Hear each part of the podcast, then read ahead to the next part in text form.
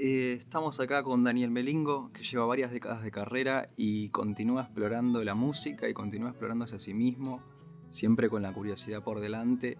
Y viene descubriendo varios lazos, tanto personales como culturales, por ejemplo, entre Argentina y el tango, con, entre Argentina y Grecia, digo, con el tango y la rebética.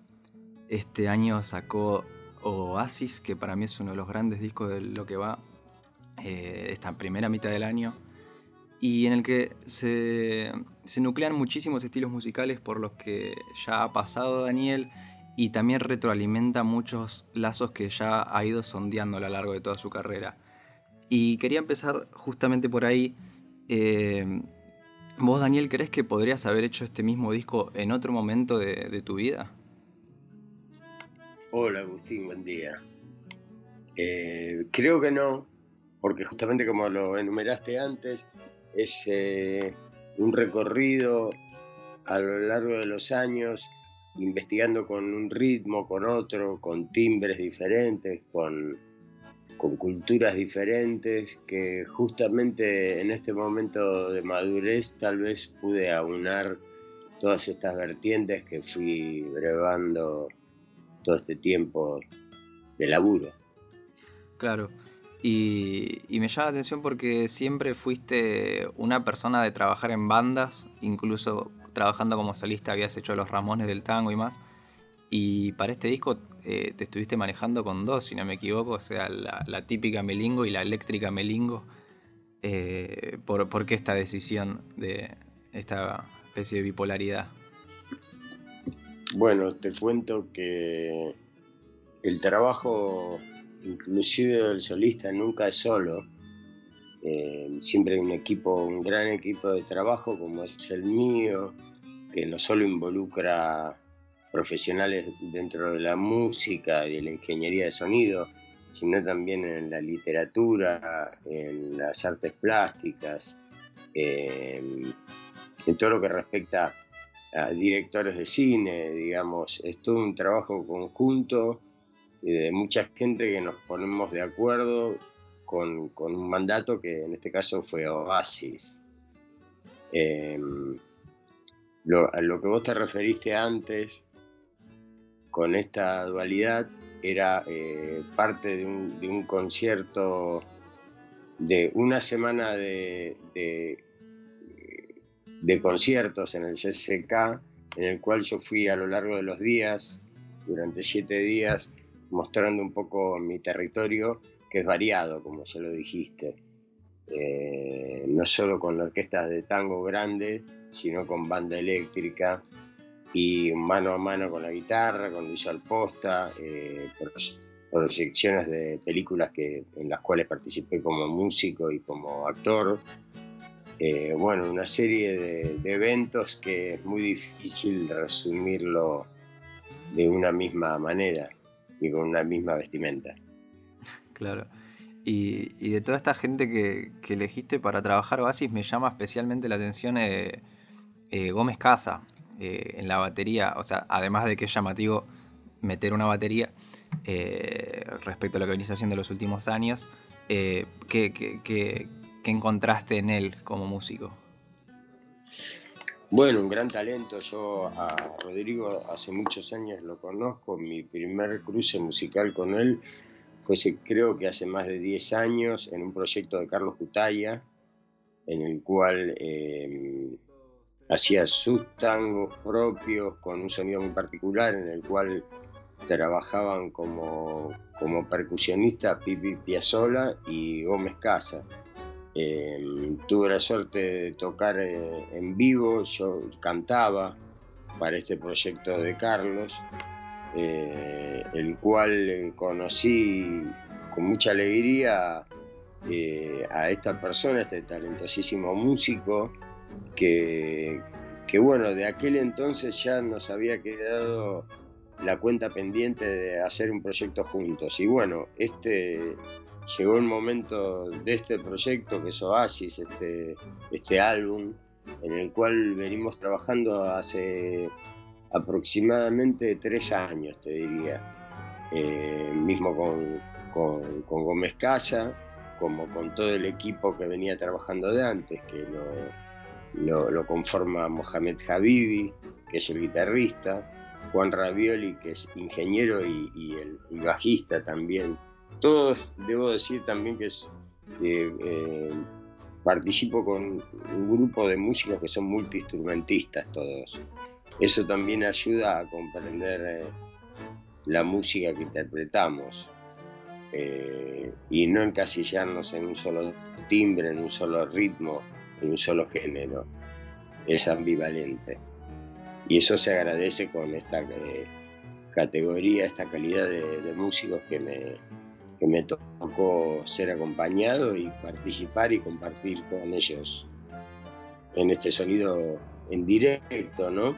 Porque como lo dijiste antes, eh, Gómez Casas en batería, Juan Ravioli en bajo, Mohamed Habibi en guitarra, eh, Matías Rubino en bandoneón, eh, mi hijo Félix en, coros, em, y también la participación de, un, elemento muy importante que fue eh, Oliverio Sofía, que es el DJ que trabaja con nosotros en vivo, que fue el que mezcló, el que hizo la mezcla junto conmigo a la mayoría de, de las canciones del álbum. Eso, toda esa conformidad de todo este grupo dio un poco el sonido heterogéneo que tiene el álbum. Claro, y, bueno, el proceso de grabación fue y de composición fue bastante largo por lo que contás. Y, has dicho que sos primero de hacer la música y después fijarte en, la letra y, recién ahí ponerla. Eh, pero me, parece que. No, no, no, no dije eso, no dije Eso. Ah, bueno, tengo. No. Vale, el dato. Eh, no, no porque tengo diferentes maneras de trabajar. Eh, muchas veces parto de la música y muchas veces parto de la letra, por eso te interrumpí, discúlpame. no, no, no, está perfecto, mala mía, mala mía. no, bueno, te quería preguntar por piezas casi de spoken word que tiene el disco, así como La Búsqueda o El Virus, que que claro que es tan central la letra, eh, ¿cómo fue ahí la relación eh, de composición entre letra y música? Bueno, variada, ya te digo, esto fue siendo tamizado con el tiempo y con el trabajo, con el, con el prueba y error, y fue, fue dando un conjunto homogéneo de música, pero a su, vez variada también, ¿no? En cuanto a letras, a timbres, etcétera. Eh, estas dos canciones que nombraste, como La búsqueda y Soy un virus, trabajé en el caso de La búsqueda con un texto que lo hablé en, principio, porque digamos, esto lo sostiene toda una historia, ¿no?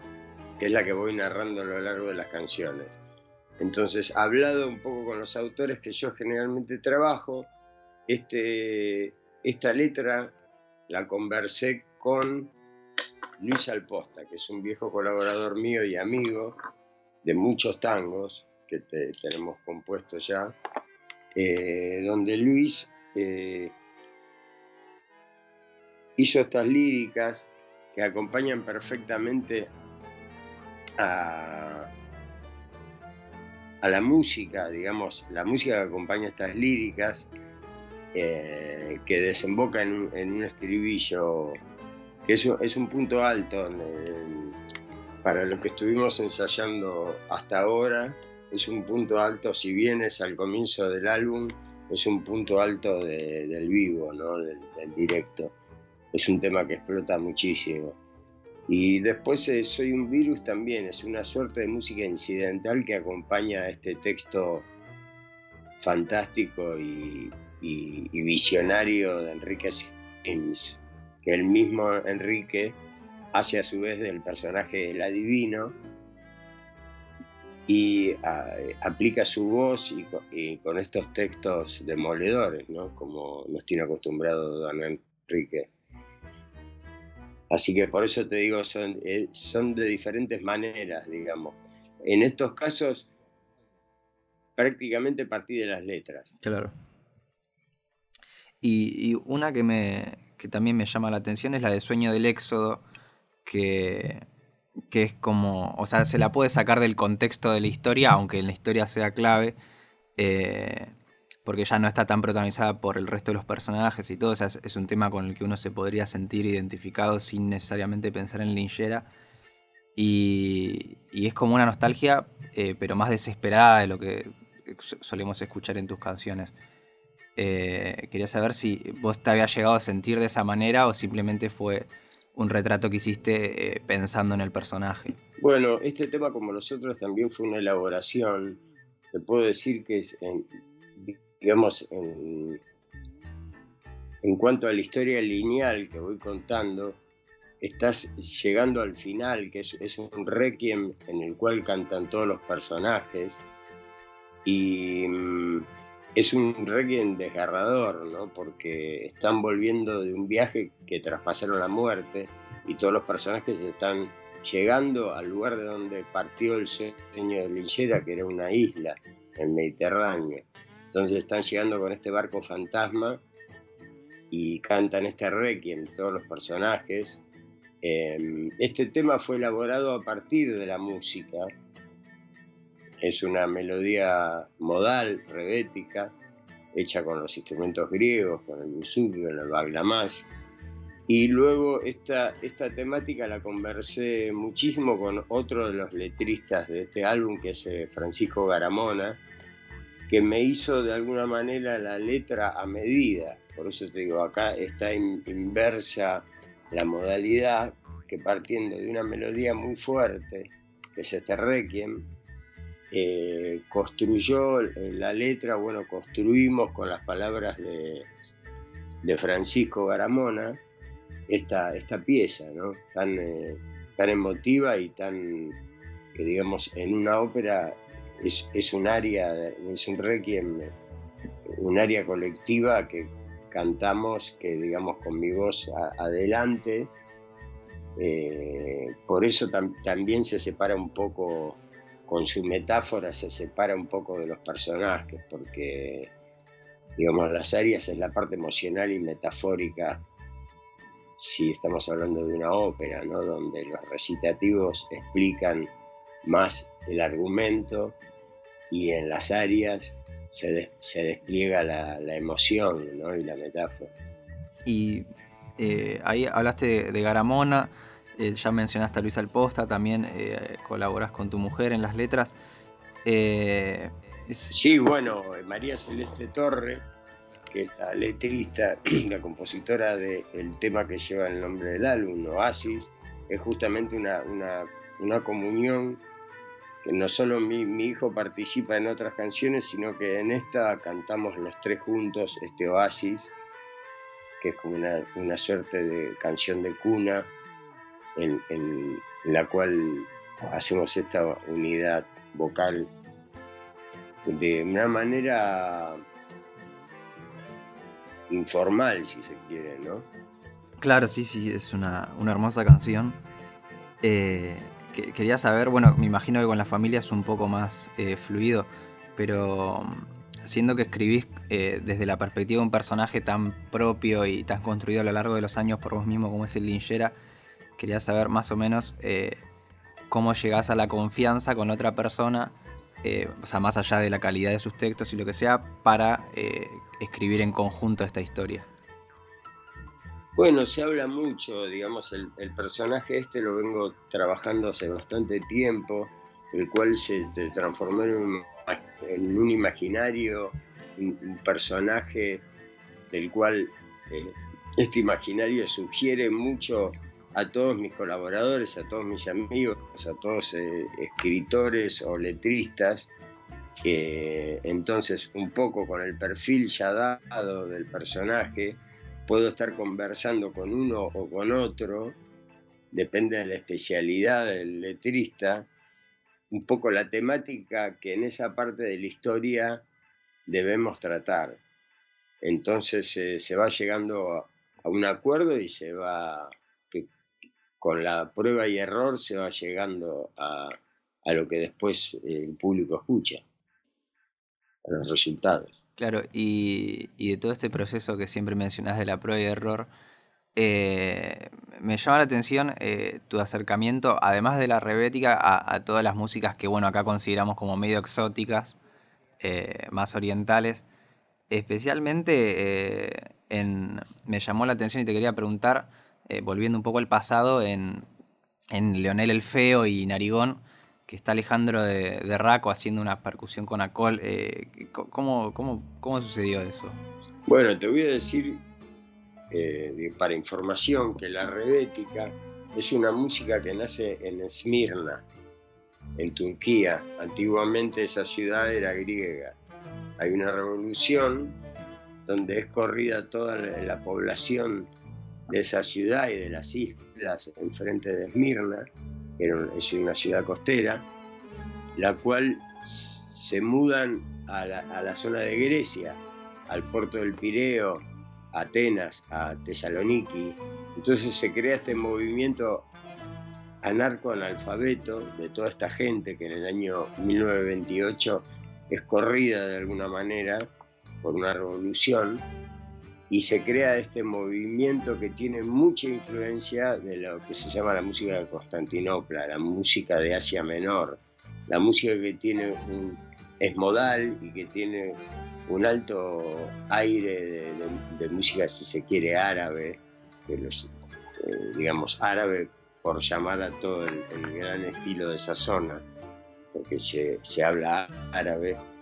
Eh, entonces está un poco teñida desde el vamos la rebética con esta música, sabiendo que eh, Grecia está justamente en el límite del occidental y del oriental, ¿no? Estamos hablando de Asia Menor. Por eso el, carácter eh, exótico u oriental, digamos, que tiene la rebética de base.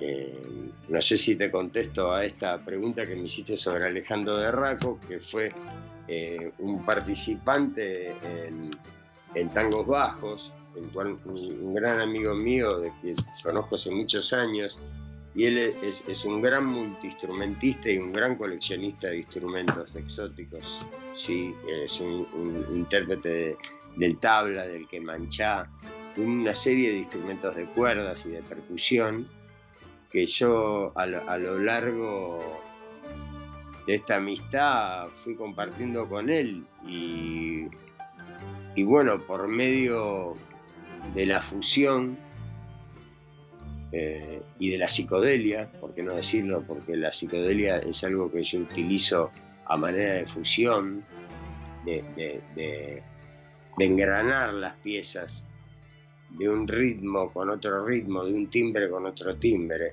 A partir de la psicodelia yo hago esta, esta conjunción de sonidos y de timbres, que es el sonido del tabla o del que mancha, eh, con un ritmo que puede ser eh, más porteño, ¿no? Claro, y, sobre la fusión, eh, porque es algo complicado y vos ya sos bastante experto eh, en lo que tiene que ver con combinar estilos. ¿Crees que hay alguna, alguna clave como para poder fusionar géneros? como puede ser en tu caso la genética con el tango y la rebética, o acá hablas de la psicodelia, o también podría ser la teoría musical.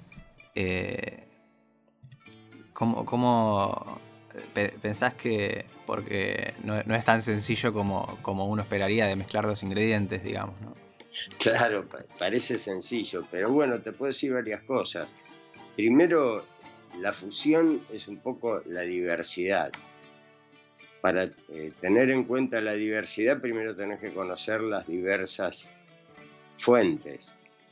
Entonces no hay mejor manera que mezclar los condimentos si uno ya sabe si es picante o si es dulce, etc. Eh, entonces em, la psicodelia la utilizo, ¿cómo decirte? Como un aceite, como, una, como un bálsamo que me unifica eh, los condimentos. Em, entonces eh, yo combino tal vez ritmos o géneros más puros con otros que también conozco, que los, los, eh, los, tomo de una manera eh, natural y pura y los voy combinando por medio de la psicodelia entre ellos, entre ellos, cosa que tal vez era impensado en teoría, ¿no? Eh, entonces por eso vuelvo a lo de la prueba y error. Yo creo que el que define, el que termina de definir todo es el oído, ¿no? Entonces, eh, por eso es tan importante la prueba y el error, porque uno en teoría puede hacer mucha teoría, pero luego en la práctica suena o no suena. Digamos, los armónicos se, empastan o no, se empastan, se, transforman en una cacofonía o se hace algo armónico. Digamos, por eso lleva mucho tiempo la fusión, eh, no solo la fusión musical, sino la fusión de todo tipo, lleva tiempo y conocimiento, ¿no? Sobre todo. Volviendo de vuelta al pasado, eh, por última vez, eh, me da demasiada curiosidad Lions in Love, porque acá hablas de las fuentes y todo, pero en ese momento hicieron algo que todavía no, o sea, que hoy en día se conoce como trip hop, pero que en ese momento no, no estaba demasiado claro qué era. Eh, esos momentos ustedes tenían fuentes a las que acudir para, para combinar las cosas o era puro, pura innovación, entre comillas? No, ni el trip hop ni el acid jazz estaba, digamos, estaba plantada la bandera. Sí estaba en formación y en ese momento tenés que pensar que era el año 88, 89, donde residíamos en Madrid, eh, tanto Estefaní como yo y como Pablo, Pablo en ese momento comenzó a trabajar de DJ residente en una discoteca muy grande, muy importante en Madrid que se llamaba Estela. Entonces él tenía acceso semanal a todas las novedades de singles de, 45 que, salían en el Reino Unido. Y también por, digamos, por mi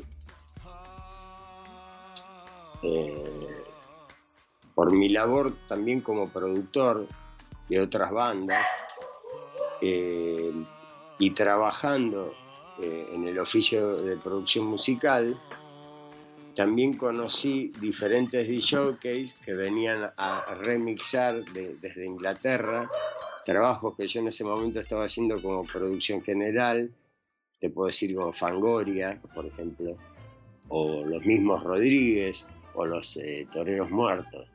Entonces estos productores que venían a hacer los remix eran invitados por nosotros a la discoteca para también porque el, productor le gusta poner discos. Entonces de alguna manera entramos en contacto con estos productores trabajando y en la discoteca poniendo discos y estamos muy al día de toda la sonoridad nueva que estaba surgiendo en estos momentos y conocimos a grandes productores ingleses. En ese momento estaban comenzando, digamos, con Talking Low, con Acid Jazz. Conocimos al fundador Robert Gordon, que fue el fundador del sello Acid Jazz. Primero fundó Talking Low.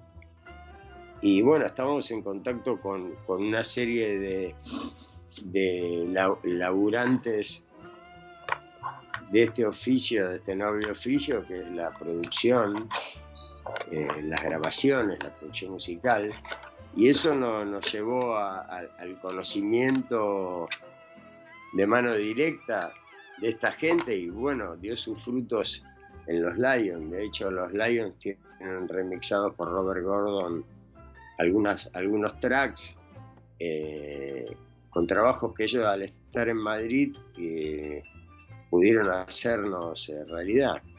Así que te digo que estamos en ese momento en un mano a mano con lo que estaba pasando en el Reino Unido y en toda Europa.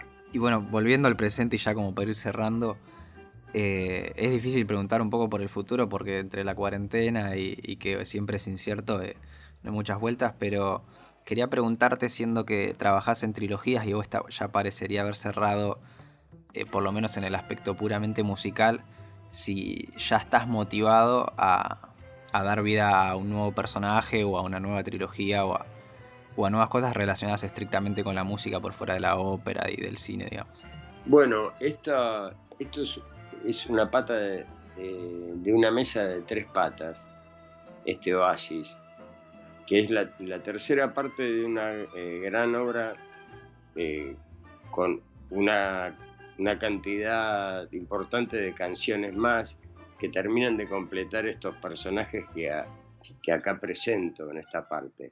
O sea que si bien Oasis es el cierre de una trilogía, abre una nueva trilogía que va a ser la segunda parte y la tercera parte eh, de este Oasis.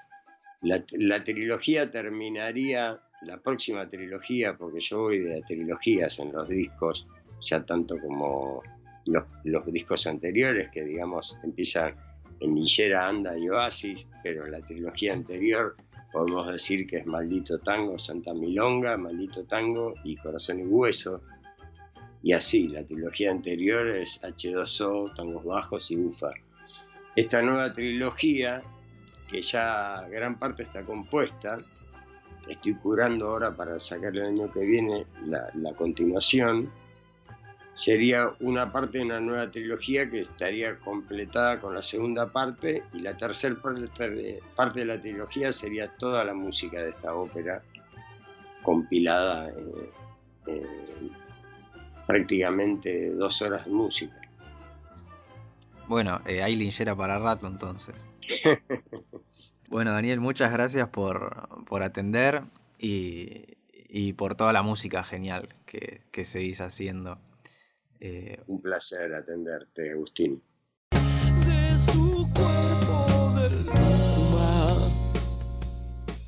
Bueno gente, muchas gracias por escuchar. Yo soy Agustín Vique, quien es en la entrevista, y quiero aprovechar este pequeño espacio para agradecerle a Daniel por dárnosla y también a la gente de CDZ Comunicación, que es su agencia de prensa y nos ayudaron a coordinarla, y también a Agustín de Palma, que es quien hizo la edición de sonido para prolijar un poquito. Lo pueden seguir a Daniel en Instagram, que es la red que más usa, que es arroba Daniel Melingo. A nosotros en la misma red nos encuentran como Lucuma Oficial. Y les recomendamos que nos busquen en YouTube, que es Lucuma, porque creemos que Daniel Melingo es una de las figuras más innovadoras y que mejor se ha mantenido de toda la generación del rock argentino de los 80 y que merece unos materiales de análisis extendidos y en mucha profundidad.